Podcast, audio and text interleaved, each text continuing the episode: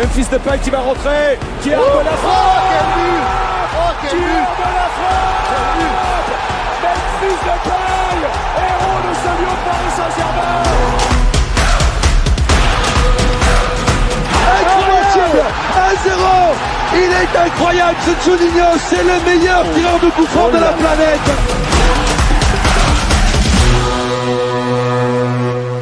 Bonsoir à tous, bienvenue dans Let's Go numéro 4. Merci d'être avec nous. Exception ce soir, un rendez-vous mercredi donc, euh, puisque nous recevons un nouvel invité. C'est Gaël Berger qui nous fait l'honneur d'être présent ce soir. Bonsoir Gaël. Bonsoir, bonsoir à tous. Merci hein, d'avoir répondu euh, favorablement à notre invitation. On va parler avec toi de la fin de la saison. On va aussi revenir sur les propos de Rudy Garcia au LTV lundi dernier. Et enfin, on parlera de la possible succession de Jean-Michel Aulas, le MVP Tony Parker. Avant toute chose, on va un peu parler de toi et de ta proximité avec l'Olympique lyonnais. Gaël, je laisse Antoine s'en charger. Bonsoir Antoine. Bonsoir tout le monde, bonsoir Gaël. Salut Antoine. On te connaît surtout euh, par tes interventions régulières euh, sur l'OL pour le compte euh, de Radio Scoop. Tu nous as aussi fait au passage l'honneur d'être membre du jury du Gondor. Est-ce que tu peux nous présenter un peu ton, parcours professionnel?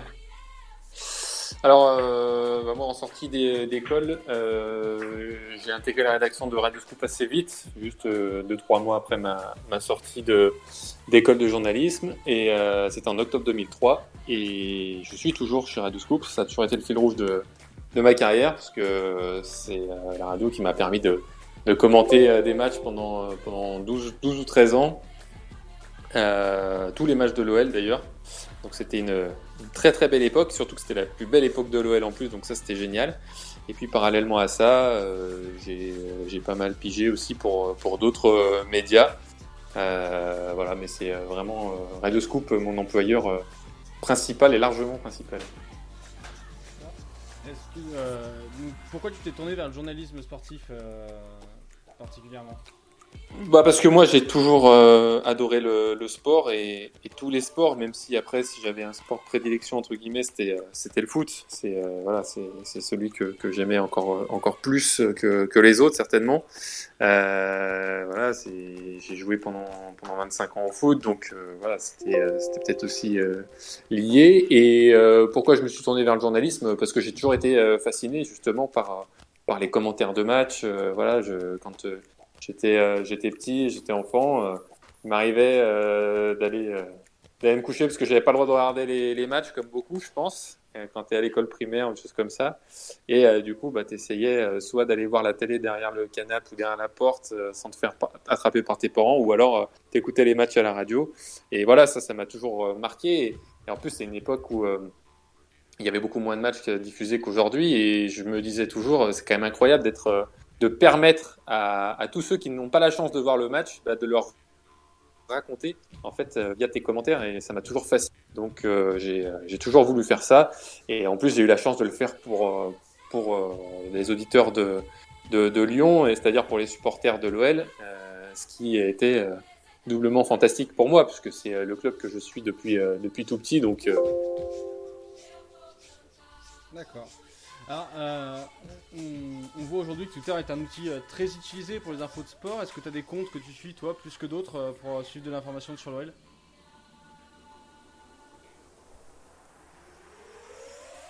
Allô, Gaël Allô Oui. Gaël?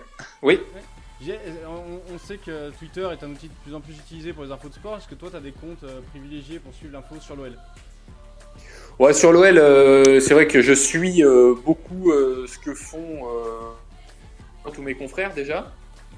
Ça c'est euh, une évidence. Après, euh, honnêtement, j'essaye d'être le plus exhaustif euh, possible. Donc, euh, si c'est ta question, oui, je regarde ce que fait le café commerce OL, par exemple, parce que j'imagine que ça faisait partie de la question. Mais bien évidemment, bien- non, mais bien évidemment, mais tous les comptes qui ont qui ont une activité sur l'OL, bon, à partir du moment où tu cernes très vite qu'ils sont sérieux euh, après que ce soit des comptes qui, euh, qui donnent de l'info ou qui reprennent de l'info euh, sérieuse, forcément que c'est intéressant. Parce que voilà, vous le savez très bien sur Twitter, bah, quand tu, rates le tweet, par moment, c'est compliqué d'aller le rechercher. Donc avoir aussi des comptes qui retweetent l'actu de, l'OL, voilà, plus, tu suis de comptes et moins tu as de chances de, de passer à côté d'infos. Donc oui, bien sûr, bien sûr, j'en suis un maximum. Donc un maximum, et je suppose que tu as quand même des, choses qui te donnent des caractères de, de priorité, on va dire. Bah, les caractères de priorité, peut-être qu'effectivement, euh, euh, je, fais rarement des recherches, si tu veux, en mettant euh, OL euh, le hashtag et en regardant tout ce qui s'est passé. Honnêtement, je regarde plutôt au fil de la discussion. Moi, sur mon sur mon ordi, par exemple, au, bureau, j'ai évidemment tous les comptes qui, qui, suivent l'OL ou en tout cas que, que je suis et qui sont en rapport avec l'OL, qui déroulent toute la journée et j'y jette un œil régulièrement. Franchement, je peux pas te dire que j'en privilégie un plus que d'autres. Après, euh, peut-être en période de mercato, peut-être qu'effectivement, il y a deux trois comptes. Il faut surveiller Bilal en période de mercato euh, notamment, mais euh, non non, mais au-delà de ça, c'est vrai que honnêtement, j'essaye d'avoir un suivi quotidien et, régulier durant toute la toute la journée, quoi, voire même la soirée, voire la nuit des fois. Tout le temps, en fait. T'endors pas. Sur le plan personnel, t'es né à Lyon, je suppose que tu suis l'OL depuis que t'es tout petit. Oui. Ouais, bien sûr. Bah, moi, je suis, je suis né à Lyon, comme tu l'as dit. Je, j'ai jamais, euh, j'ai toujours euh, grandi, j'ai toujours habité à Lyon. Euh, moi, mes parents habitaient. du coup, moi aussi, j'ai grandi dans le quartier de Gerland, donc forcément que, que, Lyon, forcément que l'OL a toujours été un club très très spécial pour moi, que, je que j'ai toujours suivi l'OL. c'est, c'est évident. Oui, comme je suis vieux, l'OL était en, deuxième division, je vous rappelle. Vous, ça vous paraît peut-être incroyable, mais pourtant, ça a été, le cas à une époque. Et, euh, et d'ailleurs, le premier match que mon père m'a emmené voir à Gerland, c'était un match de, de, deuxième division. Et puis après, très vite, parce que je suis quand même pas si vieux que ça, très vite, l'OL était en, en, est remonté en première division. Et effectivement, euh, moi, j'allais au stade, j'étais abonné avec mon père, puis avec des potes quand j'étais un peu plus âgé. Euh, euh mais effectivement, j'ai toujours, je suis toujours allé à Gerland tout le temps, et même parfois pour les entraînements même, euh, même petit, j'aimais bien aller aux, entraînements. Et c'était euh, il y avait un accès beaucoup plus facile qu'aujourd'hui et c'était ouais, sympa aussi. ouais. Euh, si, tu devais retenir un souvenir marquant au stade, pour toi, ce serait quoi? Un, un, souvenir parmi tous les autres au stade Un seul? Ouais. Bah, dur, hein. ouais, c'est dur, oui et non, parce que forcément que le premier titre, il, est fatalement au-dessus de, il est fatalement au-dessus. Alors pas forcément de beaucoup, hein, mais, euh, mais du reste. Après, euh, bien sûr que euh, la victoire, les deux victoires, mais surtout la première contre le Real Madrid, tu prends conscience que l'OL a vraiment franchi un cap énorme à ce moment-là en, Ligue des Champions et fait partie des plus grands d'Europe, même si c'était qu'un match de poule au mois de septembre, mais quand même. Euh, t'as le, le, derby avec le but de Delmotte à la dernière seconde, t'as le but de, de Sonny Anderson contre Bruges, où j'ai vraiment eu l'impression que le stade allait vraiment je sais pas, s'envoler ou, s'écrouler, euh, tellement euh, il y avait une atmosphère particulière. Le but de Steve Marley contre Lens, je m'en suis toujours pas remis 20 euh, ans après. Ça en fait beaucoup. ouais, le, le, triplé de la casette pour le dernier derby à Gerland, voilà, c'est forcément un moment exceptionnel. mais bon, après, voilà, la victoire contre, contre Lens et le titre de champion sur un dernier match, le premier titre du club, bon, forcément que c'est, c'est, au-dessus du, du reste, quoi, oui. Donc c'est Lyon-Lens 4 mai 2002 pour répondre euh, plus rapidement à ta question. Il n'y a pas de souci. Donc tu es journaliste, supporter, c'est pas difficile parfois de réussir à concilier les deux, de rester. Euh, bah, supporter, euh, en fait, si tu veux, même si ça peut paraître bizarre de l'extérieur, je vais pas mentir, oui, bien sûr, j'étais supporter de l'OL tout gamin à l'adolescence, mais à un moment, quand tu travailles sur le club, tu peux plus être supporter. Donc, je, me suis toujours gardé euh, des, analyses de supporters entre guillemets ou en tout cas trop dictées par euh, euh, l'émotion sur le moment. Quand je commentais les matchs, évidemment que j'avais besoin d'émotion. Tu commentes des matchs à la radio, si tu transmets pas d'émotion, t'as pas compris ton métier. Mais par contre, sur tout ce qui est analyse après match, présentation de match, suivi de l'actu au quotidien, là par contre, t'es plus là pour faire plaisir aux au club ou, pas, tu es, là pour donner les infos. Euh, donc après, tu sors, euh, là, là tu plus du tout euh, supporter, tu es, complètement dans ton rôle de, journaliste. Et bien sûr, parfois, je me suis dit, ah bah tiens, ça, cette info, ça risque de pas faire plaisir aux supporters. Oui, mais bon, aujourd'hui, je suis travaillé pour un média où mon boulot, c'est de sortir des infos ou, à minima de les vérifier. Et donc, bah écoute, peu importe peu importe si, si ça fait plaisir entre guillemets au, club ou pas. Là, là, là, t'es plus du tout dans. En tout cas, là, je suis plus du tout dans, dans une posture de, de supporter. Après, une fois que je travaille pas, évidemment, quand je vais parler avec mes potes d'enfance avec qui j'allais au stade, je en soirée ou, au téléphone ou peu importe, euh, oui, je peux donner un avis en tant que supporter, entre guillemets, mais par contre, quand je suis à l'antenne, je, pèse tous mes mots et je fais toujours très attention à, ce que je dis, comment je le formule, et, euh, en mettant de côté euh, l'affect que je peux avoir pour, pour le club par ailleurs. en plus, bosser, sur l'OL sur une radio qui est partenaire de Saint-Etienne, ça doit pas toujours être simple non plus. Ah ouais, mais tu sais, on a été longtemps partenaire de, de l'OL. Euh, voilà, peut-être qu'on le sera de nouveau un jour. Mais bon, après les partenariats, euh, honnêtement, hein, les partenariats euh, radio-club, ça concerne surtout les, dirigeants. Moi, à mon échelle de, journaliste qui doit couvrir l'info, j'ai jamais eu ni avantage ni désavantage. Sincèrement, ça m'a jamais rien apporté, mais ça m'a jamais rien empêché de faire non plus. Donc, honnêtement, qu'on soit partenaire ou pas de l'OL, en tout cas, je te, dis vraiment à mon niveau euh, en tant que journaliste. Hein. Mhm. Moi, ça, ça, pèse pas du tout sur mon travail, sincèrement. Bon, d'accord. Bon, tu, nous en parlais, tu commences à nous en parler tout à l'heure. On entend beaucoup dire, les journalistes, euh, que les choses ont changé depuis le passage à Dessine. Euh, tant au niveau des supporters qu'au niveau des, journalistes, hein, dans les relations avec les joueurs. Est-ce que pour toi, c'est un vrai sujet et quel est ton ressenti par rapport à ça? Oui, oui, oui, ça a changé, mais j'ai envie de dire que c'est sur la, la, la, la, continuité, la droite ligne de ce qui se fait depuis. Euh, moi, je vais te parler depuis 16 ans parce que c'est ce que je connais le mieux. Avant, j'en sais rien. Mais en tout cas, quand j'ai commencé, ça fait un peu ancien combattant, mais tu pouvais euh, accéder quasiment à tous les entraînements. Il y en avait un à huis clos de temps en temps, et ce qui est logique aussi. Ils peuvent aussi de temps en temps travailler à, à huis clos. C'est pas le souci. Euh, le souci, c'est qu'aujourd'hui, on est passé de, tout à, rien. Euh, mais moi, ce que ce que j'ai toujours remarqué, c'est qu'à chaque fois qu'un nouvel entraîneur arrivait, quel qu'il soit, il y avait toujours, il rabotait toujours un petit peu sur la présence des journalistes ou sur les possibilités qu'on avait de voir les joueurs. Et euh, bah, au fil du temps, euh, forcément, tu finis par euh, ne plus rien avoir. Quand chacun vient renier un petit peu sur tes possibilités, bah, à la fin, il reste plus grand-chose. Et aujourd'hui, il reste vraiment, vraiment, vraiment plus grand-chose. Quand tu vois que là, en plus, c'est marrant parce que je suis tuteur pour un, un étudiant là qui fait son mémoire. Il avait calculé que sur une période de trois mois, je crois entre il me semble qu'il a calculé ça entre, euh, entre mi-septembre et mi-décembre ou quelque chose comme ça. Il n'y avait eu qu'un seul entraînement ouvert à la presse euh, ah dans cette, dans cette, dans cette période-là. Euh, voilà, moi, c'est de toute façon, c'est quelque chose que j'ai toujours signalé, que je fais toujours remarquer. Ça sert pas à grand chose parce que ça m'étonnerait que le club revienne dessus, parce que ça arrange le staff, ça arrange les joueurs, ça arrange beaucoup de monde. Mais moi, je trouve ça sincèrement très, très malheureux. Euh, que tous les entraînements ne soient pas ouverts, euh, pourquoi pas Qu'on n'ait plus accès aux joueurs comme avant, euh, parce que vraiment avant, avant tu pouvais voir n'importe qui, n'importe quand presque, ou en tout cas à la, tu vois, à la sortie du terrain ou juste sur le parking quand il arrive les récupérer. C'est beaucoup plus nombreux qu'avant. Donc je comprends qu'on ne puisse pas tout faire. Je comprends que la situation ne soit pas la même. C'est normal qu'il y ait des règles et qu'il y ait des changements. Ça, il n'y a aucun souci mais je pense qu'on peut quand même trouver un juste milieu avec ce qui est fait aujourd'hui, où on n'a accès à rien. Si c'était un joueur qui arrive en conf de presse, hop, tu lui poses euh, des questions pendant 10 minutes, un quart d'heure, il repart et tu le vois plus pendant 3 mois. Et après, on sait très bien qu'à la fin des matchs, ce sont toujours les mêmes joueurs qui s'arrêtent et tu peux pas vraiment traiter euh, des sujets euh, un peu différents ou tu peux pas prendre le temps avec les joueurs, quoi.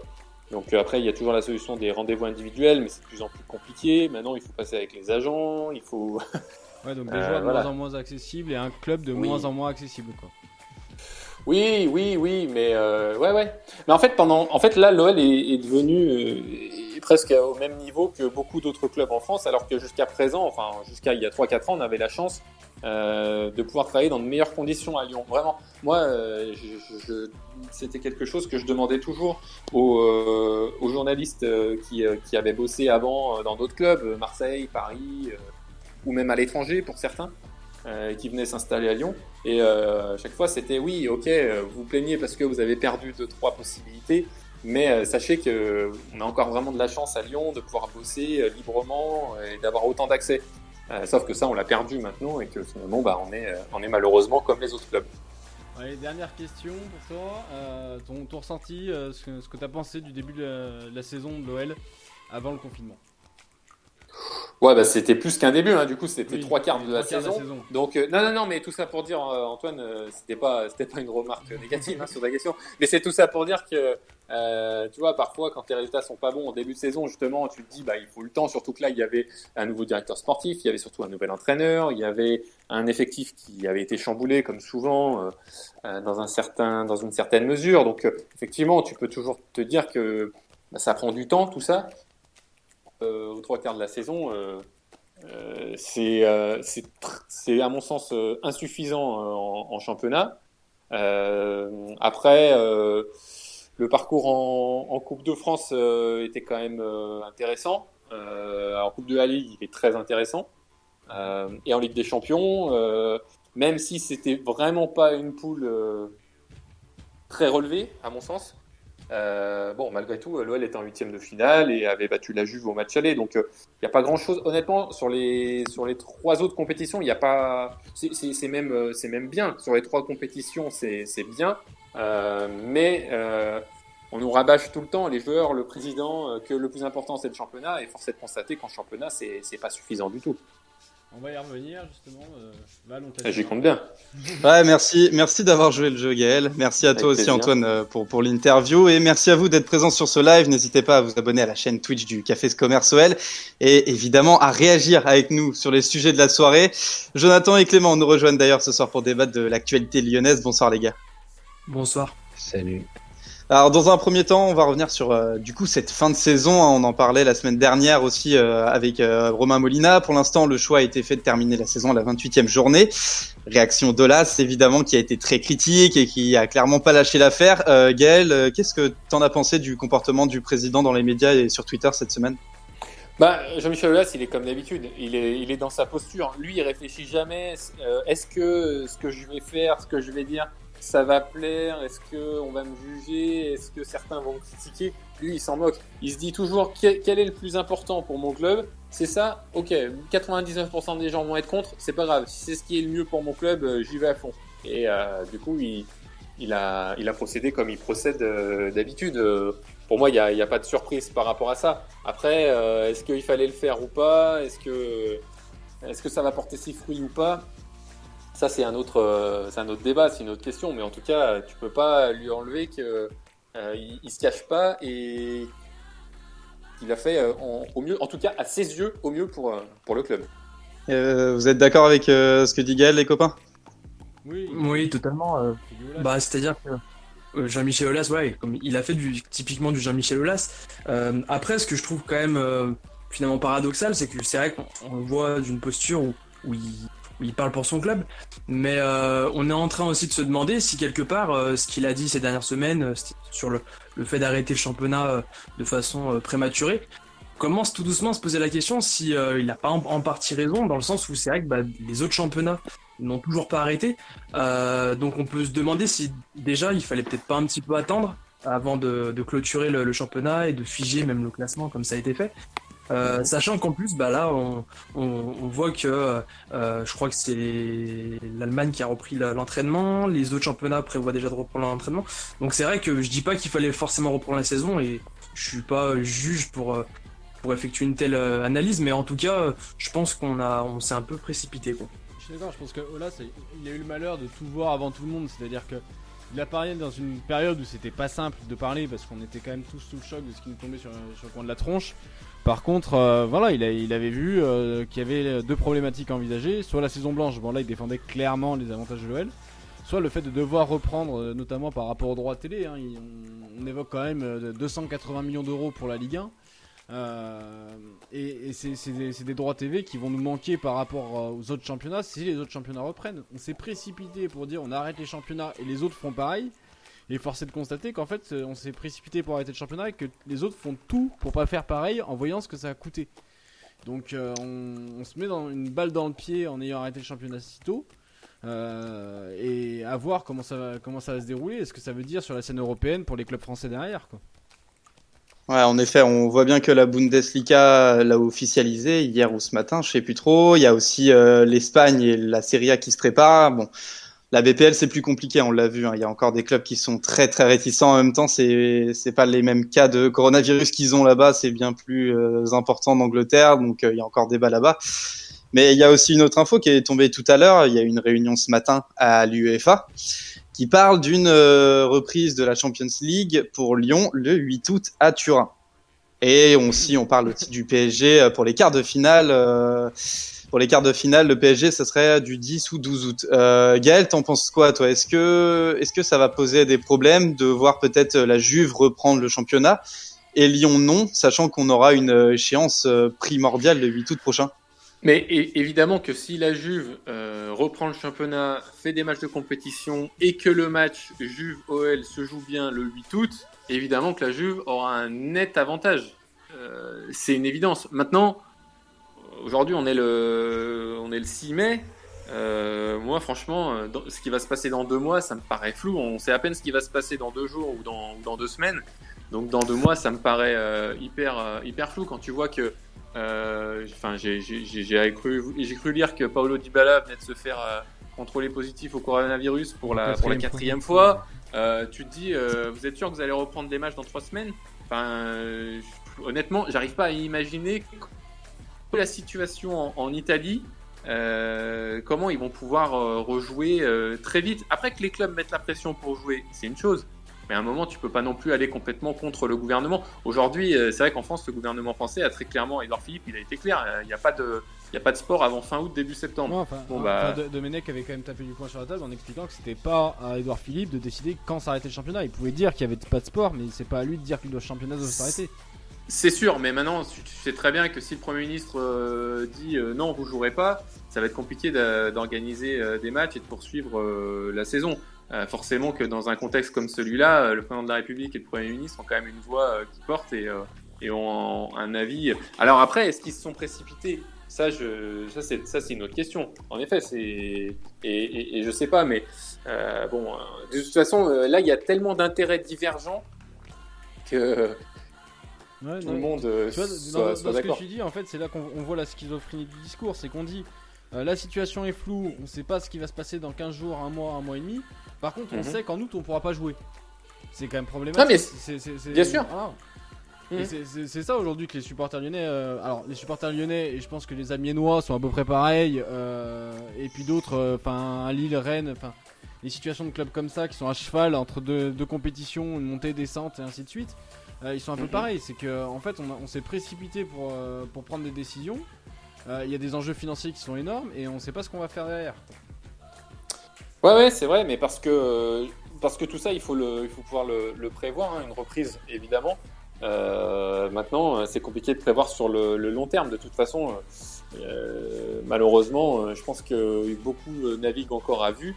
Et euh, tu vois, tu, tu disais les supporters lyonnais, toulousains, amiénois, mais oui, tous ceux qui ont envie que ça reprenne euh, trouvent des euh, trouvent des explications euh, en, en, en étant certains que ça peut reprendre. Mais euh, moi, j'ai envie de poser la question si l'OL était deuxième euh, du championnat avec euh, le troisième et le quatrième à un point derrière, euh, est-ce que tout le monde aurait tant envie que ça que le championnat reprenne? Tu vois, forcément que tout le monde euh, regarde, euh, regarde à, à sa fenêtre euh, et, et- et ses intérêts.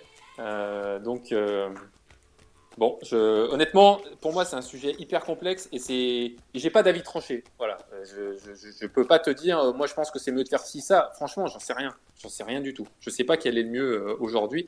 Et j'imagine que Edouard Philippe a quand même plus de de, de capacité que, que moi pour, pour prendre cette décision-là. Et je me dis que s'il l'a prise, c'est qu'il a quand même des, des retours et surtout des, des, des billes pour le faire. Il y a, il y a aussi le Paris Saint-Germain qui va forcément jouer en notre faveur parce que aussi sont concernés par cette Bien réunion sûr. de l'UEFA. Il y a, voilà, on a, on a cette date encore du 12 août, je crois, pour le PSG Mais- pour les quarts de finale. Est-ce que eux qui ont voté, hein, Nasser El Khelaifi a, a voté Ouais. con- euh, enfin, pour cet arrêt de, de, de la Ligue 1, est-ce que va pas y avoir un retournement de veste? Mais bien sûr, mais c'est pour ça que je te dis, tout le monde ne regarde que ce qu'il... En fait, tout le monde ne regarde que ses intérêts.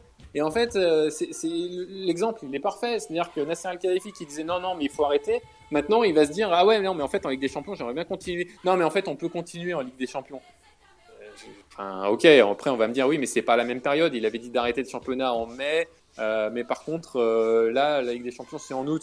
Oui, mais aujourd'hui, quelle certitude tu as que ça ira mieux en août? Est-ce qu'il y... Est-ce que ce sera terminé ou pas? Est-ce qu'il y aura une deuxième vague ou pas? Est-ce que comment comment comment on peut plaider euh, pour dans deux mois D'ailleurs, regarde l'UEFA. L'UEFA au début, euh, donc l'UEFA qui dit aujourd'hui oui, la Ligue des Champions on va reprendre en août, pas de problème. Au début, qu'est-ce qu'ils avaient dit? Ils avaient dit pour les championnats nationaux, faut absolument que tout le monde termine, sinon euh, il y aura pas de qualification pour pour euh, pour les coupes d'Europe la saison prochaine. Euh, les pays dont les championnats vont s'arrêter, euh, ils seront ils, peuvent être bannis de la saison prochaine. Sauf qu'aujourd'hui, ils tiennent plus du tout le même discours. C'est-à-dire déjà qu'en un mois, le discours il il, il a complètement évolué.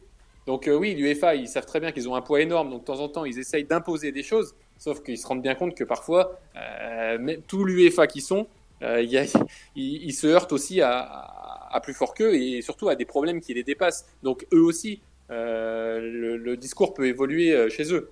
Donc tu vois, aujourd'hui, ils te garantissent que ça va se jouer la fin de saison de, de la Ligue des Champions en août. Mais si, enfin, Italie, en Espagne, en France, en Allemagne en Angleterre, crois vraiment que ça va rejouer Bah, Nasser Khelaïfi, il a dit qu'il était prêt à la jouer au Qatar. Alors, euh, Ah oui, bah, tout va bien, c'est bon. Non, mais tu vois, enfin, je veux dire, moi, pour moi, comment on peut se projeter dans deux mois? Enfin, je, je sais pas. Ouais, Moi, j'ai cas, des potes, ouais, voilà. Tu vois, j'ai- des gens dans ma famille, j'ai des, des amis assez proches qui sont euh, médecins ou qui sont dans la médecine ou dans le service. euh, Enfin, euh, j'en ai encore un hier qui m'a dit, mais je vois pas comment on va échapper à une deuxième vague. Alors après, euh, dire, il me le dit à moi comme ça, euh, il prend pas la parole, c'est pas le directeur de l'ARS ou euh, c'est pas Jérôme Salomon, mais tu vois, tu as quand même des, des gens dont le métier est quand même le médical qui sont hyper pessimistes. Et là, tu as l'UEFA, des présidents de club qui disent Ouais, c'est bon, on va jouer dans un mois. Euh, ouais, si vous voulez, mais moi, j'en suis pas sûr. Ouais, mais tant mieux. Et je- franchement, tu veux que je te dise, j'en serais le premier avis. Parce que ça voudra dire que tout va bien, et ça voudra, ou en tout cas que ça va mieux. Et ça voudra dire que de nouveau, on va pouvoir penser à autre chose que être confiné, euh, regarder euh, combien il y a d'hospitalisations, de personnes en réanimation, voilà, et qu'on pourra de nouveau euh, regarder des choses plus positives euh, et qui nous feront du bien. Donc, franchement, j'en serais le premier avis. Mais aujourd'hui, je vois pas comment tu peux l'affirmer. En tout cas, voilà, il y aura des réunions. Je sais que lundi, c'est une réunion importante pour la BPL. Euh, bon, bah déjà, euh, on peut dire que fin mai, on aura de la Bundesliga. On va, on va se, on va se concentrer sur ça euh, pour ceux qui aiment Ouais. le foot. Mais fais gaffe, hein, parce que la Bundesliga, c'est pareil. T'as vu Mais euh, oui, rien n'est fait, Eh ouais. rien n'est fait, ouais. en effet. Ça, voilà, de toute façon, on aura toutes les infos de jour Le par jour. hein, du Hertha Berlin, Salomon Kalou qui se balade, les mecs qui se faisaient des checks, ils étaient je sais pas combien dans le même vestiaire alors qu'on leur avait dit d'y aller un par un. Non mais tu vois, donc même la Bundesliga, moi j'attends de voir. hein. En fait, le problème, Ouais, c'est pas de renvoyer les enfants à l'école, c'est de renvoyer les footballeurs dans les vestiaires. Mais Ouais. Et exceptionnel, exceptionnelle vidéo, hein, faut le dire. Enfin, franchement, c'est pathétique de voir ça d'ailleurs. On va parler un peu de Rudy Garcia. Euh, il était interviewé, il, est- il était invité euh, sur OL TV lundi. Il a dit beaucoup de choses. Euh, il a notamment parlé de euh, voilà de, de cette euh, de voilà de de, de l'OM et de l'OL forcément hein, euh, ces deux clubs euh, qui sont de plus en plus ennemis. Euh, voilà, il a dit quand même ce que je n'avais pas mesuré, c'est combien ça pouvait poser problème d'arriver de l'Olympique de Marseille. Et pour les Marseillais et pour les Lyonnais, j'ai été assez naïf sur ce coup-là. A-t-il-. A-t-il vraiment, a-t-il vraiment été naïf, Gaël? Bien sûr que non. Il est, euh, il maîtrise trop sa com et surtout il, il est trop au fait du foot français, de la rivalité Marseille-Lyon euh, pour savoir euh, évidemment euh, ce que ça allait, procurer. Après, qu'il n'ait pas mesuré que ce soit à ce point-là, ça c'est possible. Maintenant, il savait très bien en, passant de Marseille à Lyon. D'ailleurs, même s'il l'avait pas su au moment de son arrivée à l'OL, euh, dès le premier jour euh, de sa signature, quand il est allé rencontrer euh, les représentants du virage nord et du virage sud, je pense qu'il a tout de suite été mis dans le bain. Et si à ce moment-là, il est, il sa- si avant la réunion il savait pas, en sortant de la réunion il savait. Donc, Alors, Non, mais pour- mais- pourquoi du coup, pour, pour toi, pourquoi il fait l'innocent en mode j'ai été naïf non, non, mais après peut-être que, et je veux bien croire qu'il n'avait pas mesuré que ce soit dans telle proportion. Ça c'est possible par contre, parce que tu peux jamais prévoir à l'avance dans quelle proportion ça va.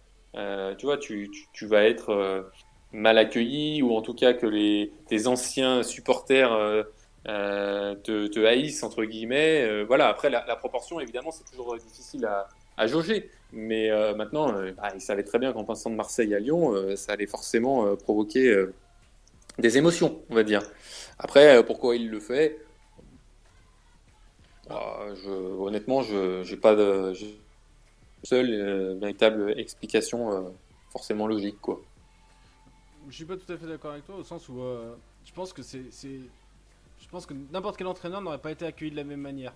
Ce qui, fait, ce qui est fait payer aujourd'hui à Rudy Garcia, c'est la communication qui a craché sur l'OL, on va dire les termes tels qu'ils sont, pendant, pendant toutes ces années à Marseille. Euh, mhm. Tu vois, je prends, je prends un Bielsa, je suis pas sûr euh, qu'il aurait été accueilli de la même manière qu'un Rudy Garcia. Le problème, ah non, mais quand je te dis ça, Antoine, c'est parce que justement, euh, enfin lui, il savait très bien ça, parce que c'est lui-même qui, qui, qui, avait, qui, qui avait prononcé toutes ces phrases qui sont reprochées par les supporters de l'OL. Et quand je te parlais de la réunion, c'est ça. C'est parce que dès la première réunion avec les représentants des, des supporters des groupes du virage sud et du virage nord, tout le monde lui a dit Mais nous, ce qui nous embête avec vous, et je mets des mots, euh, tu vois, j'enrobe tout. Hein. Mais nous, euh, ce qui nous embête avec vous, euh, c'est pas que vous étiez entraîneur de, Marseille, c'est toutes les, phrases que vous avez pu prononcer contre l'OL et tout, tout, votre discours contre l'OL. C'est pour ça qu'on a du mal avec le fait que vous arriviez chez nous. Voilà, donc c'est pour ça que je te dis que à ce moment-là, il l'a compris tout de suite. Il l'a su tout de suite, dès sa signature, dès le jour même. Ouais, c'est certain. Euh, on, le voit, c'est quelqu'un de très intelligent de toute façon. Hein, donc, euh, c'est pas le genre à, je pense, euh, être naïf justement de cette façon-là.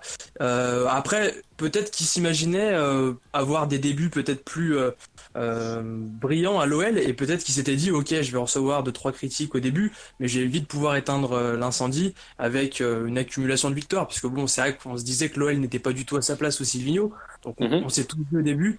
Bah, Rudy Garcia, oui c'est quand même pas un mauvais entraîneur à l'échelle de la Ligue 1, donc on, s'était dit que ça allait, ça allait vite revenir, et finalement, bah, il a été heurté quand même à pas mal de difficultés, donc c'est vrai que ça l'a pas aidé, et je pense honnêtement que c'est vrai que si les résultats avaient été immédiatement euh, euh, très positifs, je pense que les supporters auraient quand même su euh, mettre ça de côté, parce que bon, quand l'équipe gagne, généralement, ils sont aussi beaucoup plus pacifiques. Bien sûr, et je pense que sa défaite à, Marseille, justement, ça, ça, a mis un coup, parce que quand il arrive euh, de mémoire, euh, les deux premiers matchs, c'est contre euh, Dijon et contre Metz, je crois, qui sont alors contre deux équipes assez, assez, faibles de la Ligue 1, certes, mais qui sont deux matchs plutôt intéressants dans le contenu. Contre Dijon, l'OL fait 0-0, mais honnêtement, ils font ils font un match très correct, en tout cas pendant pendant une heure. il se crée beaucoup d'occasions. C'est un match que l'OL aurait dû gagner 2-3-0 en tout cas sur, euh, sur la physionomie du match. Et après, contre Metz, c'est un match euh, correct où l'OL gagne 2-0 sans être euh, étincelant, mais en étant plutôt, plutôt intéressant. Et donc là, bon, il se passe un, début de quelque chose. Tout le monde dit effectivement que bah, y a peut-être un renouveau, que ça y est, il y a peut-être un déclic. Et quelques matchs après, il y a le premier gros, gros choc finalement, le, le premier match qui est véritablement attendu, le premier gros test. Et, et là, il y a, Là, il y a une défaite à Marseille, il y a la défaite à Benfica aussi. Et là, on se dit, d'accord, les deux premiers, premiers gros tests en championnat en Ligue des Champions, c'est deux défaites. Et donc là, tout de suite, ça met un coup euh, à, sa, à son arrivée. quoi.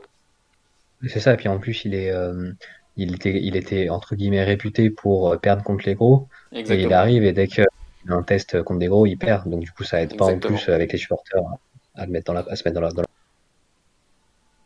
Ouais. Euh, euh, victoire contre le top 7. Hein. Ouais, c'est ça. Euh, d'ailleurs, Gaël, euh, qu'est-ce que t'en penses, toi il, il, devait. ouais. on va finir dernier dans ces playoffs. Hein. Qu'est-ce que t'en penses? Est-ce que tu, est-ce que tu penses qu'il devrait rester Rudy Garcia au vu de ce qu'avait dit Jean-Michel Aulas? Voilà, en fonction des objectifs. là, clairement, l'objectif de l'Europe, ben, pour l'instant, ça a l'air d'être raté. Ça, voilà, on va perdre l'Europe cette année. Est-ce que tu penses qu'il faut qu'il reste ou pas? Alors, alors il y a deux, euh, il y a deux façons euh, d'analyser les choses. Il y a effectivement euh, l'aspect sportif où son objectif c'était de, se qualifier pour une Coupe d'Europe. À l'heure où on parle, c'est pas le cas. Ça ne veut pas dire que ce sera pas le cas plus tard finalement, parce que il y a tellement de, rebondissements. Moi, pour moi, c'est c'est pas encore fini, c'est pas encore acté. Il peut encore y avoir de, des, des recours, il peut y avoir encore pas mal de, choses. Et puis cette finale de la Coupe de la Ligue, est-ce qu'elle se jouera pas finalement début septembre on n'en sait rien. Euh, encore faudra-t-il la gagner, vous me direz, et vous aurez raison, mais en tout cas, voilà, il peut encore se passer des, choses. Euh, donc, de ce point de vue-là, euh, il n'a pas atteint l'objectif, mais il y a aussi le point de vue contractuel, c'est-à-dire qu'aujourd'hui, Rudy Garcia, il lui reste un an de contrat quand même. Donc, donc si c'est plus entraîneur de Noël, ça veut dire qu'il faut lui payer cette année de contrat. Donc, euh, ça... clause à la performance? Euh, je crois plutôt que c'est euh, un an et demi de contrat et en fonction des qualifications, on peut rajouter un an. Mais c'est pas euh, six mois et du moins c'est pas un an et demi. Si et on ne peut pas considérer que c'est une faute, une faute grave? Ah bah alors après ça, faudra le, faudra le prouver. tu me diras après Claude Puel, tout est possible. Hein. Bah mais franchement, là, je je m'aventurerai pas surtout sur une saison aussi tronquée que celle-ci. Enfin c'est bon non, contractuellement, il lui reste un an de contrat à Garcia. Donc, euh, en tout cas, dans les faits. Donc, euh, après, euh, vu le. vu qu'économiquement, c'est déjà très compliqué, que les, transferts risquent de, se négocier à des, tarifs plus bas que prévus, si tu rajoutes en plus payer un an de salaire à un entraîneur pour le licencier, tu, tu en fasses venir un autre, enfin je ne sais pas si c'est la meilleure euh, conjoncture. Quoi. D'accord. Il, a aussi parlé de du mercato qui arrive. Hein, mais j'ai l'impression que je vous ai déçu là, mais moi je suis Ah non du tout, non non non non non non non. Je donne juste mon point de vue et les explications. en vrai, en vrai, je, je pense qu'on est on est tous à peu près, même je vois hein, dans le chat, ils le disent tous. Hein, euh, on est tous à peu près sûr qu'il va rester.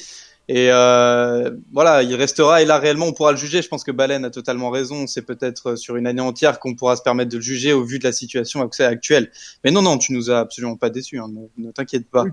Il faut être, aussi réaliste dans le sens où l'OL n'est pas un club qui change d'entraîneur n'importe quand, n'importe comment. Et c'est vrai qu'on est dans une situation très compliquée en ce moment. Donc Imaginez l'OL recruter un entraîneur, on ne sait pas trop quand il va pouvoir reprendre l'entraînement, les matchs, la compétition, comment il va pouvoir fédérer un groupe, euh, faire adhérer le groupe à, sa méthode. C'est vrai que connaissant l'OL, Jean-Michel Aulas, euh, ouais, on a du mal à, se projeter sur un changement d'entraîneur dans ce contexte. En tout cas, il a aussi du coup euh, parlé du mercato qui arrive, un mercato qui va être difficile, et voilà, il a, il a parlé qu'il fallait encore construire l'équipe. On a corrigé le tir lors du mercato estival avec Bruno Guimaraes et Toko Ekambi. Au club, on est tous d'accord pour garder Karl. Donc Karl Toko Ekambi a fait euh, quelques mois à Lyon, quelques mois prometteurs, en tout cas sur les stats, parce qu'il a marqué quelques buts et a délivré euh, des belles passes décisives. Euh, Gaël, qu'est-ce que tu en penses de ce joueur, toi, depuis qu'il est à Lyon? Karl Toko Ekambi? Je trouve que c'est un, je trouve que c'est un, bah, un, joueur dont les, dont les qualités étaient claires à, à Angers, c'est-à-dire que c'est un joueur qui aime bien prendre les espaces, qui est généreux, qui va se, qui va travailler défensivement.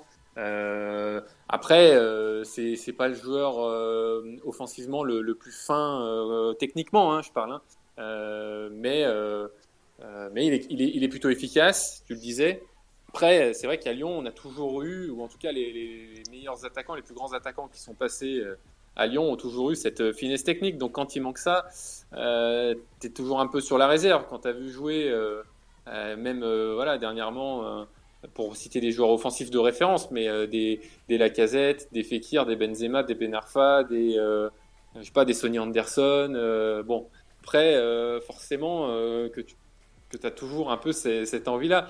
Maintenant, j'ai l'impression que dans cette équipe de l'OL, il manque justement des joueurs plus fins techniquement, comme l'OL a toujours formé.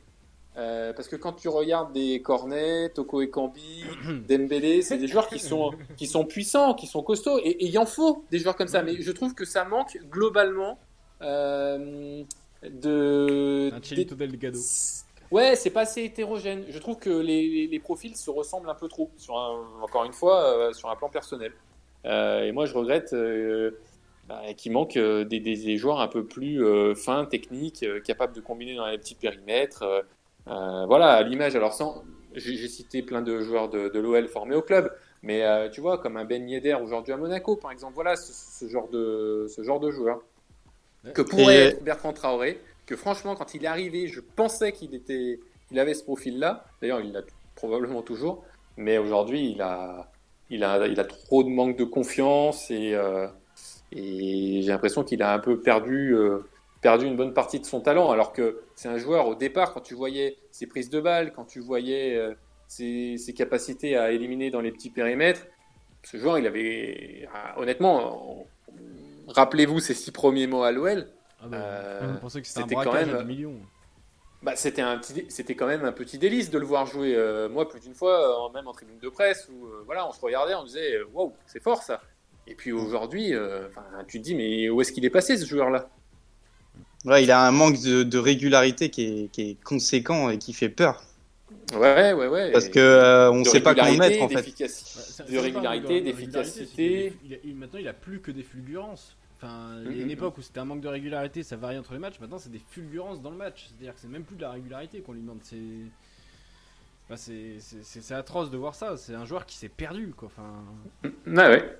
Mais tu sais, euh, après, quand tu, joues à, quand tu joues à ce genre de poste, franchement, quand tu perds complètement confiance, c'est. Franchement, c'est difficile après de, de revenir. Et parfois. enfin, tu, tu, vois que. Moi, j'ai souvenir d'une époque où on s'était dit bah, c'est la, la canne qui l'avait tué. Tu sais, c'est quand il a joué la canne après mmh. arriver à l'OL. Il a mmh. été joué sur des terrains complètement desséchés en Afrique, euh, là-bas, là et on l'a jamais retrouvé depuis ce tournoi-là. Est-ce que physiquement il n'y a pas un truc qui a, qui a merdé? Est-ce que euh, non, mais c'est sûr. Après, euh, je sais pas si c'est le joueur qui a la meilleure hygiène de vie non plus. Je sais pas si, mais tu peux pas tout. Enfin, euh, oui, peut-être que dans le contexte euh, post-Cannes, c'était probablement une explication. Mais euh, aujourd'hui, deux ans après, c'est compliqué de, tout mettre sur ce fait-là. Au moins, au pire, s'il avait raté sa fin de saison, la, saison d'après, il aurait, il aurait retrouvé son niveau. Or, on a l'impression que depuis trois ans, il ne fait malheureusement que, que, que, chuter son niveau. Alors qu'encore une fois, il était parti de très haut et qu'il avait de sacrées promesses. Il y a aussi, euh, je vois dans le chat, qui est Ferrandinho 9-2 qui dit il faut sauver le soldat Gouiri. Est-ce que tu penses que, oh, que Gouiri pourrait pallier ce problème? Eh, Oui, oui, évidemment. Évidemment, moi, je, je, je l'ai dit euh, souvent euh, à l'antenne ou hors antenne, mais euh, je pars du principe, et après, euh, c'est quasiment impossible de savoir si j'ai raison ou pas, puisque la situation ne se produira pas. Mais je suis à peu près certain que Amin Gouiri, le même joueur, qui a les mêmes performances dans un autre club que l'OL, l'OL irait le chercher en se disant à ah, lui, il est incroyable, on va, on va le recruter, on va le mettre euh, quelques millions sur la table, on va lui faire un plan de, carrière sur quelques années pour le revendre euh, et, faire une grosse plus-value, euh, etc. J'en suis intimement persuadé. C'est très étrange de pas jouer alors. Mais, bien sûr que c'est étrange de ne pas le voir jouer quand tu. Alors effectivement, il a eu ses, sa blessure, ses, croisés, mais franchement, il est revenu à un niveau, à un très bon niveau.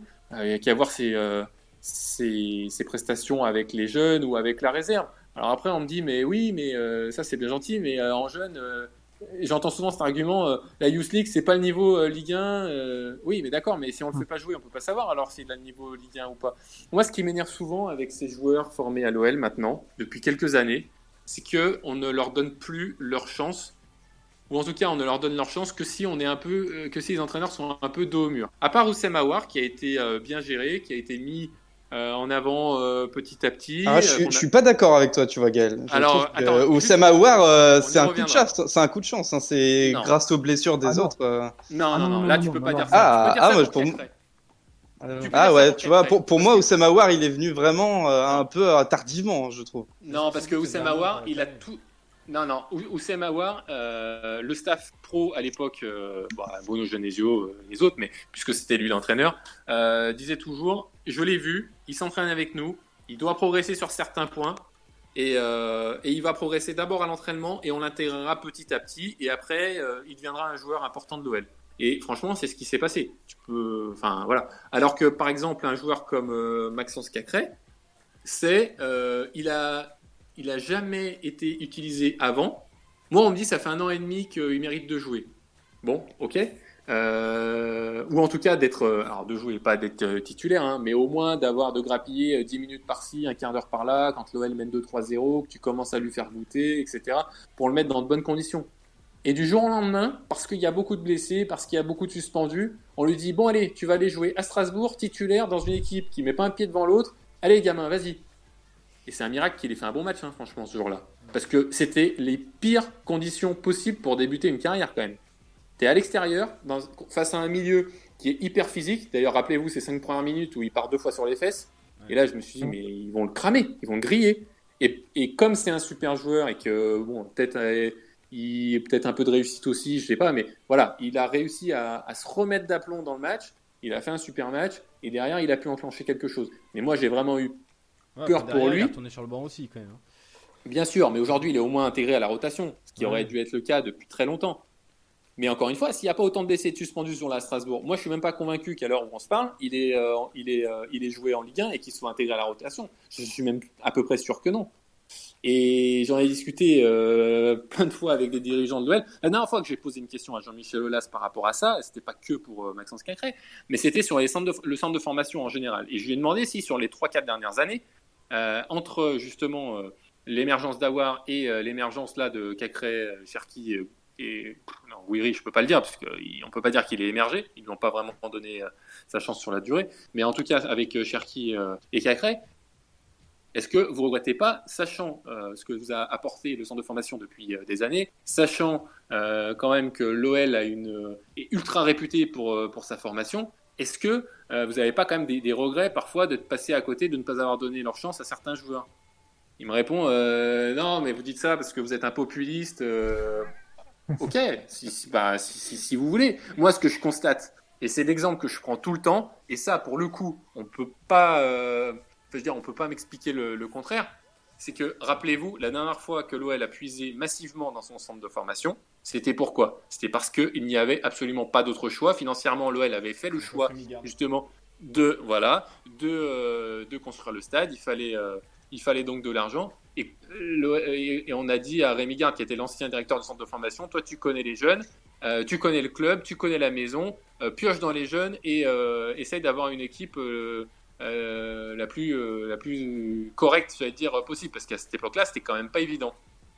Et là, qui en sort? Anthony Lopez, qui aujourd'hui est un des meilleurs gardiens de Ligue 1, Nabil Fekir, champion du monde, euh, Alexandre Lacazette, élu meilleur joueur d'Arsenal la saison dernière et international français. Euh, Samuel Umtiti, champion du monde. Corentin Tolisso, champion du monde, Bayern Munich. Euh, Jordan Ferry, alors je sais qu'il n'est pas, c'est pas celui que vous préférez tous, mais peu importe, c'est un joueur confirmé de Ligue 1, c'est un, vrai milieu de terrain de Ligue 1. et ça, qu'on l'aime ou pas, c'est un fait. voilà. Aujourd'hui, Clément Grenier, exactement. Euh, Maxime Gonalon, même s'il avait, il, était, euh, Maxime Gonalon était, amorcé, était, amorcé. Lui, c'est plus, il s'est imposé comme dans un rôle de, capitaine et de joueur euh, majeur. Mais voilà, ce que je veux dire, c'est que tout, ça pour dire que à cette époque, aujourd'hui, hein, tous ces joueurs, ouais, Anthony Martial aussi, tous ces joueurs-là, combien auraient leur chance aujourd'hui? Ouais, très peu. Eh ben, à part, euh, allez, la casette sûrement, parce qu'il a un profil en plus polyvalent. Euh, rappelez, il a commencé à gauche, un peu à droite, après dans la, voilà. Peut-être Alex Lacazette, mais les autres, bah, franchement, j'en suis pas sûr. Je vous rappelle quand même que Nabil Fekir, il a fallu que Florian Maurice fasse des pieds et des mains, qu'il aille voir euh, Rémi Garde et presque Jean-Michel Aulas, parce que tous les jours, pour dire mais lui, mais vous vous rendez pas compte, mais il est trop fort, mais il faut le faire jouer, mais, mais pourquoi il joue pas, mais pourquoi? Et euh, au bout d'un moment, oui, bon, on va essayer. Oui, c'est vrai qu'il est pas mal. Le mec finit champion du monde. Et ça se trouve, l'année prochaine, il est au Real ou au Barça. Non, non, mais. et, c'était une époque où euh, on misait sur les jeunes. Alors imaginez aujourd'hui, Corentin Tolisso, je rappelle toujours, c'était loin d'être la star de chaque catégorie. Corentin Tolisso, il y a eu des fois où à l'OL, il est passé ric-rac, bon allez, on te garde, etc. Et puis, bon an, mal an, il a fini par être euh, de plus en plus costaud. On s'est dit, tiens, finalement, il est pas mal. Hop, après, il a joué en réserve. Ouais, intéressant. Après, en pro, bon, bah, vu qu'il n'y a pas grand monde, bon, bah, tu vas jouer, euh, tu vas rentrer 10 minutes latéral droit, puis finalement, tu vas jouer un peu à gauche, puis finalement, tu vas jouer un peu au milieu, puis finalement, bah, il est pas si mal ce Corentin Tolisso. Bon, bah, tiens, on va l'installer au milieu. Bon, bah, finalement, ah ouais, bah, finalement, c'est vrai qu'il est vraiment intéressant. Bah, on va lui donner un, rôle de, un vrai rôle. Finalement, il va devenir cadre de l'équipe. Ah, puis finalement, il termine champion du monde et au meilleur de Munich, dis donc. Non, mais voilà. Mais aujourd'hui, Corentin Tolisso, vous croyez qu'il aurait sa chance? Mais aujourd'hui, Corentin Tolisso, je vous le dis tout de suite, il est prêté à Châteauroux ou, à, ou à, ou à Chambly, hein. C'est dur à entendre. Non, mais c'est la vérité. Enfin, je suis désolé, mais là, on peut m'expliquer ce qu'on veut. C'est la stricte réalité. Parce que c'était. Voilà. Alors, je dis pas qu'aujourd'hui, euh, il y a euh, que des Nabil Fekir, des Quentin Tolisso ou des Samuel Umtiti au centre de formation. Attention, je dis pas ça.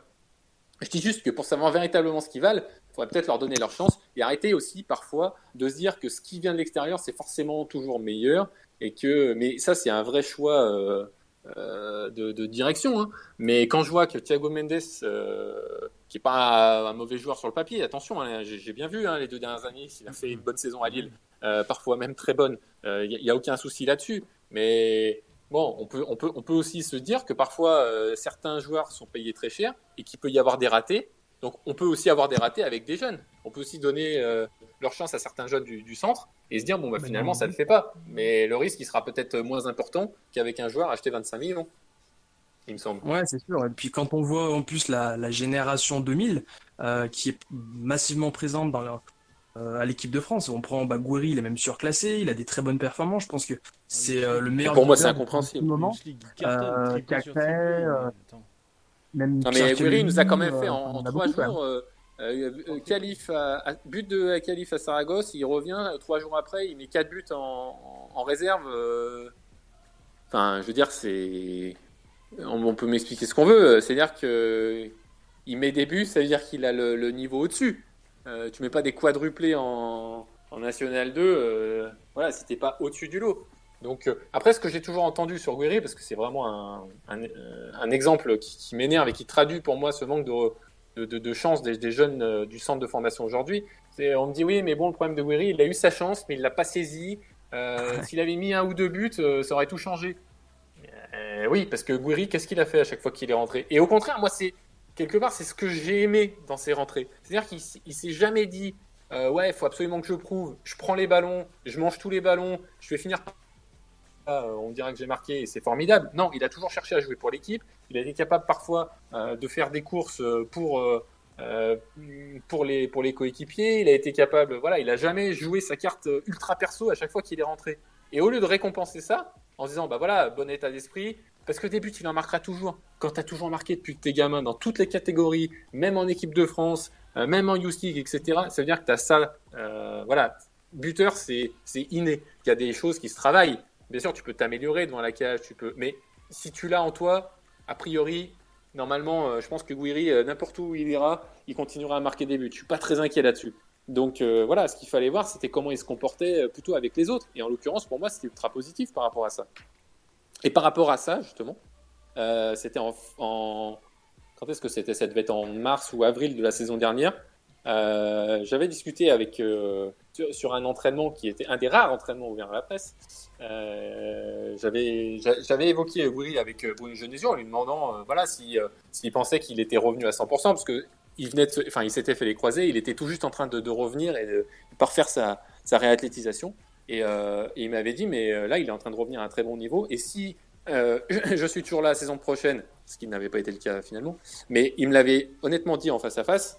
Là, c'est pas on m'a dit que ou j'ai lu que, il, me l'a dit.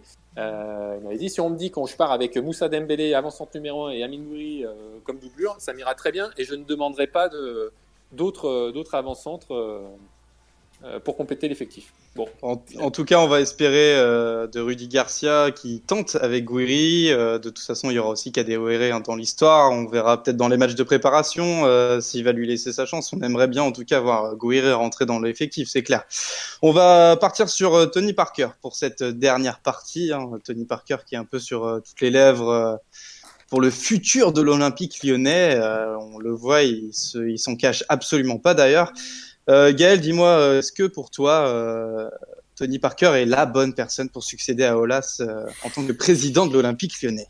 Est-ce qu'il y a une bonne personne pour succéder à Michel C'est une très bonne question, mais.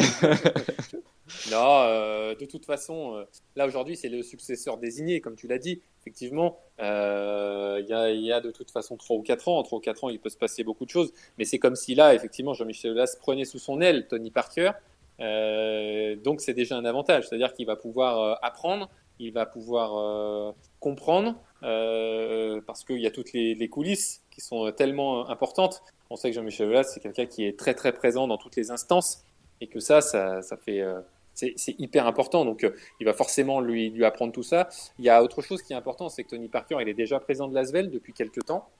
Euh, donc malgré tout, la fonction de président, même si ça n'a rien à voir évidemment, hein, l'OL et l'Asvel, mais ce que je veux dire, c'est que il, a déjà il peut déjà goûter, il voit déjà, il touche du doigt un petit peu euh, ce que c'est, euh, ce que ça peut être un rôle de président. après, ce sera évidemment à une échelle tout autre avec l'OL, mais c'est une possibilité. Pendant longtemps, on avait pensé à, à, un membre de la famille. Ribou, notamment Thomas Ribou. Aujourd'hui, c'est plus du tout d'actualité et c'est clairement Tony Parker qui est en, qui est en pôle. Mais euh, bon, on est encore loin de la succession. J'ai l'event aussi qui était bien placé, puis ça, s'est mal passé, donc du coup. Euh, oui, ah bah là c'est sûr que bon, je vois pas, euh, je vois pas l'event aujourd'hui. Mais bon, il faut toujours se méfier, vous savez, avec avec Jean-Michel Aulas et Olivier Ginon, c'est toujours je t'aime moi non plus, c'est toujours très particulier. Mais bon, a priori non, je vois pas comment. Aujourd'hui en tout cas. Ouais, d'ailleurs, euh, est-ce que ça te, ça te, surprend, toi, de voir euh, Tony Parker sans filtre sur, euh, sur ce sujet? Parce que même encore, il n'y a pas longtemps, il était avec, avec mince, je sais plus son nom, Gaël Monfils, avec Gaël Monfils en, en, en, live, et il était encore en train de dire que, que, que c'était un honneur de pouvoir succéder à, à Olas, comme si c'était fait, en fait. Oui, oui, bon après, c'est, il dit que ce serait, oui, c'est un honneur déjà qu'on pense à lui, mais il est très impliqué, Tony Parker, aujourd'hui. Hein. Il y a quand même, enfin, je veux dire, c'est plus qu'une hypothèse. Alors, euh, ça ne veut pas dire que c'est fait euh, pour l'instant, mais c'est quand même plus qu'une hypothèse parce que euh, aujourd'hui, il est très présent. Hein. Il a été très présent pour le rachat de la, franchise aux États-Unis. on sait que Jean-Michel Aulas l'attend beaucoup sur deux, sur deux points aux États-Unis et aussi en Chine. En Asie, ouais. Parce que... Ah, bien sûr, parce qu'il a il est très très connu, euh, Tony Parker. En, ah, effet, il a, ouais, il a un gros réseau et, et c'est ça qui intéresse aussi beaucoup euh, Jean-Michel euh, Lolas, qui, qui s'en cache pas d'ailleurs. Il veut beaucoup se développer aux États-Unis et, en Asie et particulièrement en Chine. Et il sait qu'avec Tony Parker, il a un atout hyper précieux dans sa manche. Donc donc aujourd'hui, euh, bah c'est quelque part c'est gagnant-gagnant parce que Tony Parker fait bénéficier à l'OL et à Jean-Michel Aulas de, de, tous ces euh, de tous ces réseaux et de sa notoriété dans ces dans ces pays-là. Et, euh, et, Tony Parker, lui, euh, bah ça lui permet d'apprendre un peu dans l'ombre euh, ce métier de, de président et, et, de et de dirigeant. Alors après, est-ce que ça ira jusqu'à ce qu'on imagine? Ça passe aussi par un, un bon entourage, c'est-à-dire qu'on pense que Ponceau c'est pas du genre à partir du jour au lendemain. Euh, Juninho est peut-être là aussi pour parler lui... sens de connaissance euh, footballistique de Parker quoi derrière. Mm, mm, mm. Ouais, bien sûr. Et puis euh, de toute façon, euh, Vincent Ponceau, c'est vrai, tu, tu, fais très très bien d'en parler parce qu'on parle toujours de Jean-Michel Velas, mais Vincent Ponceau en France, hein. il n'y a, y a pas photo, il y a pas photo à ce niveau-là. Et c'est dont on parle très peu, mais qui est d'une importance capitale à l'OL, capitale. Tant que ça ah oui, oui, mais il, est, il, seconde Jean-Michel Aulas euh, surtout. Surtout. Et euh, oui, c'est un, un, rouage essentiel. Tout en euh, discrétion, mais en efficacité. De, toute façon, on imagine que Ponceau va, va être un peu le bras droit de Tony Parker, voire même son formateur. Bon, après, je, après, je, je, je, sais pas, hein, peut-être. Euh, bon, après, ça, c'est encore, euh, c'est encore autre chose, mais, mais en tout cas, euh, pour, pour l'instant, il n'y a pas en tout cas de, de, de rumeurs de départ de, de Vincent Ponceau, ça c'est sûr. En, ouais, en, tout cas, ça donne envie, perso, ça donne envie de voir ce que ça va donner dans les prochaines années. Hein. Ça reste quand même Tony Parker. Moi, j'ai hâte, de voir la, franchise NBA euh, OL Group. Hein. Hmm. C'est vrai. Ça peut être exceptionnel. on, passe de, on passe de tout au rien, de tout, de, du rien au tout, pardon. Tu voulais dire quelque chose, Gaël? Non, non, non, non, je disais oui, dans la nouvelle salle, euh, la franchise NBA dans la nouvelle salle. Non, mais il, parle, il, parle, même de racheter. Enfin, Parker a dit qu'il voulait à terme racheter une franchise NBA, mais ça sera ouais, ouais, c'est bien. Lyon. Non, non, non, je sais pas. Imaginez que, tu vois, comme là, euh, euh, qui est-ce qui était venu? Ah, euh, Charlotte. Et, euh, et, non, oui, c'est oui, là on est, ouais, c'était Charlotte Joe, et Emile, Emile Wauquiez, qui sont venus à Paris. bah, tu peux imaginer que ce soit du coup la, la franchise qui soit rachetée dans 10 ans, euh, qui viennent euh, à côté du Parc OL, puisqu'il y aura la nouvelle salle aussi. Euh, voilà, non, non, c'était juste un clin d'œil. bah, de toute façon, toute façon, Tony Parker à Lyon, ça vend du rêve dès le départ, quoi. Donc c'est sûr. Mais en tout cas, il aime Lyon. Euh, il est, enfin, il n'est pas installé à Lyon parce qu'il est resté vivre aux États-Unis, mais il a une, maison dans les dans les Monts d'Or. il, il, apprécie Lyon. Il est bien lui, clairement. Euh, il voit un avenir à, Lyon, ça c'est sûr. Mais d'ailleurs, Gaël, j'ai une question par rapport à, Tony Parker. Je sais que tu suis pas mal l'actualité de l'Asvel. Euh, ils ont eu une saison assez paradoxale. Je dirais peut-être pas comme l'OL, mais ils ont eu euh, bon des, des joies en, Euro, en Euroleague au début, puisque bon, c'était un retour pour eux. Bon, le, la saison est plutôt, on va dire, satisfaisante, on va dire, euh, en Euroleague, puisqu'on sait que c'est une compétition très prestigieuse. En championnat, ça a été un petit peu plus compliqué, notamment sur la fin de saison. Et puis ils ont eu un peu de, de, de secousses en interne avec bah, il y a eu le, Edwin Jackson, le, cas Edwin Jackson et puis même l'entraîneur, ça a été un petit peu compliqué sur la fin. Est-ce que tu as su un petit peu comment Tony Parker a pu gérer ce, ce, je dirais, cette crise un petit peu, si je puis dire? Bah moi, le cas le plus révélateur pour moi, c'est euh, Edwin Jackson. Parce que euh, il l'a fait venir, il lui avait signé un contrat euh, très longue durée, parce que c'était 5 ans. Au basket, c'est incroyable. parce que la plupart des contrats, c'est un an, deux maxi. donc, et, surtout, il est très proche de lui. Ils sont, amis. donc, ça, c'était c'était un vrai signe de confiance pour Edwin Jackson. et quand effectivement il y a eu difficulté pour Edwin Jackson euh, dans sa saison. Hein. Clairement, elle n'était pas à la hauteur de ce que tout le monde imaginait. Euh, là, euh, il commence à y avoir Zvezdan qui finit par y avoir cette fameuse interview dans le progrès où Edwin Jackson dit que ça passe pas et qu'en gros ce sera où je le dis pas exactement comme ça mais ça veut un peu dire ça et là Tony Parker il a quand même un, c'est pas facile à ce moment-là de, gérer, vu l'amitié et les relations qu'il a avec Edwin Jackson. Mais euh, pour autant, hein, euh, j'étais très déçu par, euh, par ce qu'il a, qu'il a dit, par ce qu'il a fait. il n'est pas à la hauteur de ce qu'on imaginait. Et clairement, il a tranché en faveur de, du coup Edwin Jackson à, Madrid. Et je ne sais pas si vous avez vu, Edwin Jackson. Donc, donc en gros, le, contrat va, va, être, va être terminé. Donc, euh, bah, ça prouve qu'il met ses sentiments de côté, euh, pour le coup, euh, là-dessus. Moi, je l'imaginais plutôt essayer d'arranger un peu un rapprochement entre Jackson et Mitrovic, essayer, penser que le, temps allait faire son œuvre. Mais non, il a, tranché dans le vif et il a écarté Dwayne Jackson. Et pour moi, ça, c'était, une,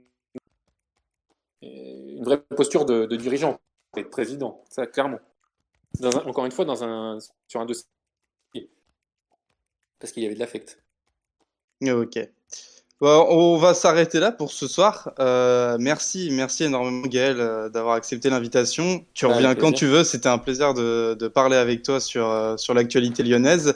Merci à vous, hein, comme d'habitude dans le chat, euh, d'avoir été présent. N'hésitez pas à follow Café du Commerce, activer la cloche pour être alerté du prochain Let's Go, qui sera bien sûr cette fois-ci mardi prochain, toujours même heure 20h30. Merci Antoine, Clément et Joe d'avoir euh, d'avoir joué le jeu ce soir. Je vous souhaite une très très bonne soirée et à la semaine prochaine. Salut à tous. Salut. Salut.